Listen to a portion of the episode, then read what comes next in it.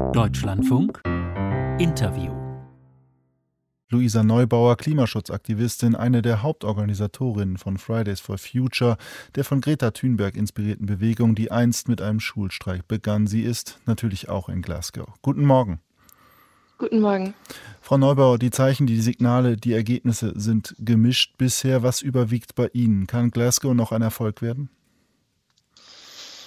Ich finde zunächst diese sagen, Schwarz- und Weiß-Betrachtung von Erfolg und Misserfolg in Glasgow nicht so richtig hilfreich. Ähm, wir sehen auf der einen Seite zum Beispiel, dass ganz, ganz viele Menschen erstmals zusammenkommen, nach einer langen Pandemie sich in die Augen gucken, ähm, gerade auch als Zivilgesellschaft und gemeinsam für Klimagerechtigkeit kämpfen. Das ist ganz, ganz wichtig und das ist erstmal dann auch zweitrangig, ähm, was genau diplomatisch passiert. Also wir sehen, dass Facetten und Teile dieser Konferenz ganz hilfreich sein können. Unterm Strich bleibt aber natürlich die Beobachtung, dass Regierungen immer und immer wieder zu Gipfeln kommen, Versprechen ähm, in die Welt senden, sich da nicht daran halten, dann wiederkommen und statt darüber zu sprechen, was man machen muss, um Versprechen einzuhalten, neue Versprechen in die Welt senden, von denen ja eigentlich alle wissen, die werden wieder nicht eingehalten. Das war jetzt aber auch eine Schwarz-Weiß-Betrachtung. Naja, das ist die Bilanz. Ähm, wir haben zum Beispiel äh, in den letzten Tagen, das haben, glaube ich, viele Menschen mitbekommen, gehört, dass Staaten sich jetzt verpflichtet haben, Rodung bis 2030 zu beenden. Und das ist ja, also ist wirklich nur noch lächerlich. Genau dieses Versprechen wurde 2014 gegeben.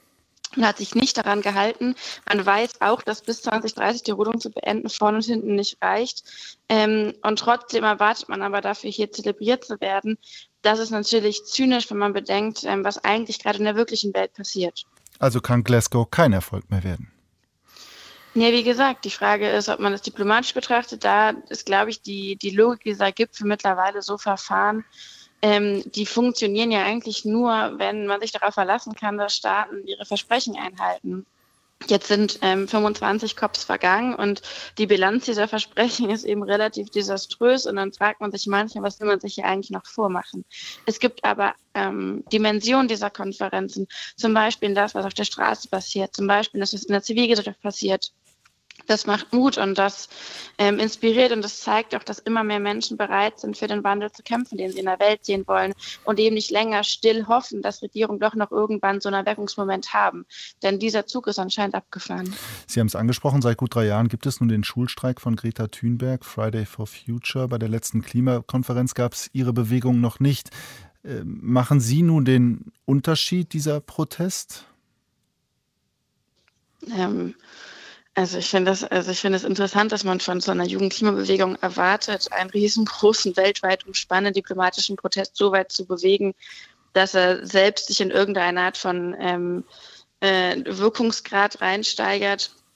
Ich finde, man sollte zunächst einmal erwarten können, dass Regierungen zu Gipfeln reisen, Versprechen machen und sie dann einhalten. Ich weiß manchmal nicht, in welcher Welt wir leben, dass man das so normal findet, dass immer und immer wieder Versprechen gebrochen werden, auch an Wählerinnen und Wählern. Ähm, also wo sind wir denn hier? Was wir sehen, ist ähm, auf der anderen Seite immerhin, dass wir, dass Stimmen mehr gehört werden, Stimmen aus der Zivilgesellschaft, Stimmen aus der Bewegung, auch von Fridays for Future, aber natürlich nicht genug. Und wir erleben hier auch eine Klimakonferenz, die wahnsinnig exklusiv ist, wo sehr viele Menschen überhaupt keine Möglichkeiten haben, gehört zu haben. Viele hatten nicht mal mehr die Möglichkeit, hier anzureisen, weil es ein sehr, sehr, sehr diskriminelles Verfahren gibt mit Visa und Corona-Impfung und so weiter und so fort. Und das reicht natürlich nicht. Aber ganz ehrlich, ich finde, wir sollten uns auch darauf verlassen können, ähm, dass Regierungen hier loslegen und mehr als leere Worte liefern. Ähm, das ist nach wie vor ein Skandal, dass man davon nicht ausgehen kann. Ja, aber wenn ich Ihren Ausführungen folge und, und Glauben schenken darf, dann ist das ja nicht so. Dann brauchen wir also neues, ein neues Format, weil der Protest alleine an sich als Selbstzweck bringt ja auch nichts. Naja, Sie haben das eben gesagt. Ähm, mich, ich werde ganz viel hier gefragt, ne, ob wir nicht mal was Konstruktiveres machen wollen als Protest. Und es ist so skurril, denn alle erkennen ja an, dass tatsächlich internationale Klimadiplomatie erst dann wirklich wieder ein bisschen Tempo bekommen hat, nachdem protestiert wurde. Wandel ist ja keine lineare Veranstaltung und es braucht offensichtlich immer mehr und immer wieder den Druck von der Straße. Das sagen ja selbst Regierungen. Das heißt, ich ähm, gehe davon aus, dass wir noch sehr, sehr viel zu streiken haben. Und wir appellieren entsprechend auch an die Menschen, mit uns auf die Straße zu kommen. Wir gehen heute in Glasgow auf die Straße und auch morgen.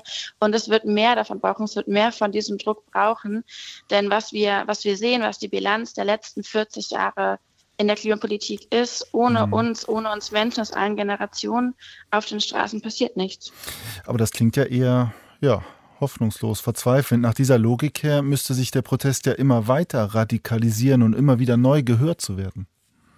Ich finde, das ist nicht hoffnungslos. Ich finde, das ist ermächtigend, weil ähm, wir die Möglichkeit haben, die Veränderung zu erwirken. Wir sind nicht dem ausgesetzt. Aber es ändert sich ähm, ja nichts, wenn ich Ihnen glauben darf. Welt passiert.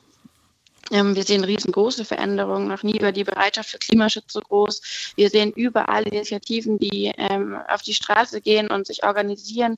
Wir sehen natürlich auch, dass innerhalb von Institutionen wie Regierungen immer ähm, immer zukunftsweisendere Entscheidungen getroffen werden, die reichen noch nicht aus. Und ich glaube schon, dass es diesen klaren Blick auf die Zahlen braucht. Wir müssen uns ja auch ehrlich machen, wo wir stehen. Aber zu sagen, dass das alles nichts bringt, das wäre ja völlig unangemessen, wenn wir sehen, dass überall was in die Gänge kommt. Wir wissen aber eben auch, noch reicht es nicht und deswegen appellieren wir an die Menschen, ähm, dazu zu kommen und wo immer sie auch sind, mitzumachen. Die Klimakrise ist ja kein Zufall, es ist nicht nebenbei mhm. passiert, als man am Nachmittag nicht aufgepasst hat. Das ist eine politische Entscheidung und politische Entscheidung kann man ändern.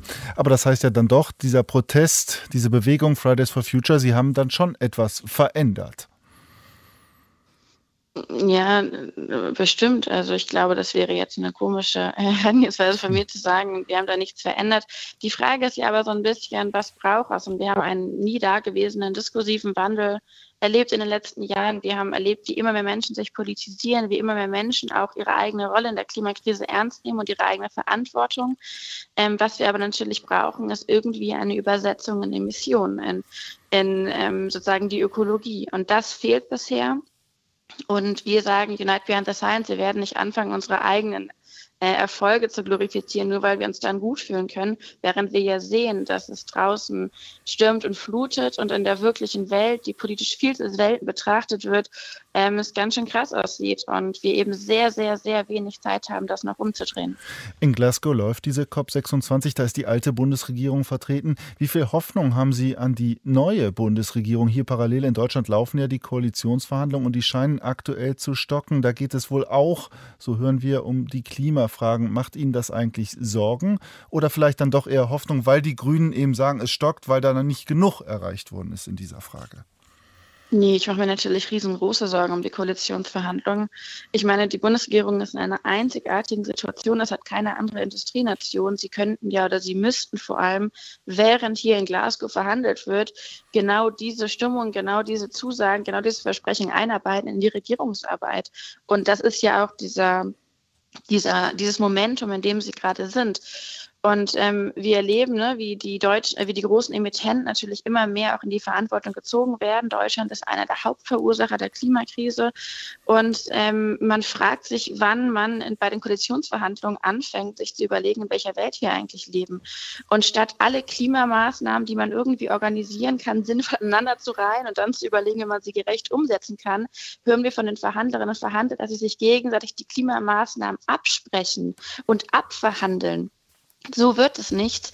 Und so wird das, was man im Wahlkampf alles glorreich versprochen hat, die, die Schilder, die man aufgehangen hat mhm. mit Klimakanzler hier und da, ähm, wird dermaßen ins Lächerliche gezogen. Und ähm, der Druck auf die, auf die Verhandlerinnen und Verhandler ist gigantisch, der wird auch wachsen. Und ähm, wir, wir appellieren sehr, sehr, sehr an Sie, ähm, die Augen aufzumachen und sich bewusst zu machen, in was für einer ja, Menschheitsverantwortung sie auch gerade sind, als eine der Reichsindustrienationen der Welt endlich in die Pötte zu kommen. Heute Morgen hier im Deutschlandfunk die deutsche Klimaaktivistin Luisa Neubauer live aus Glasgow. Vielen Dank für Ihre Zeit.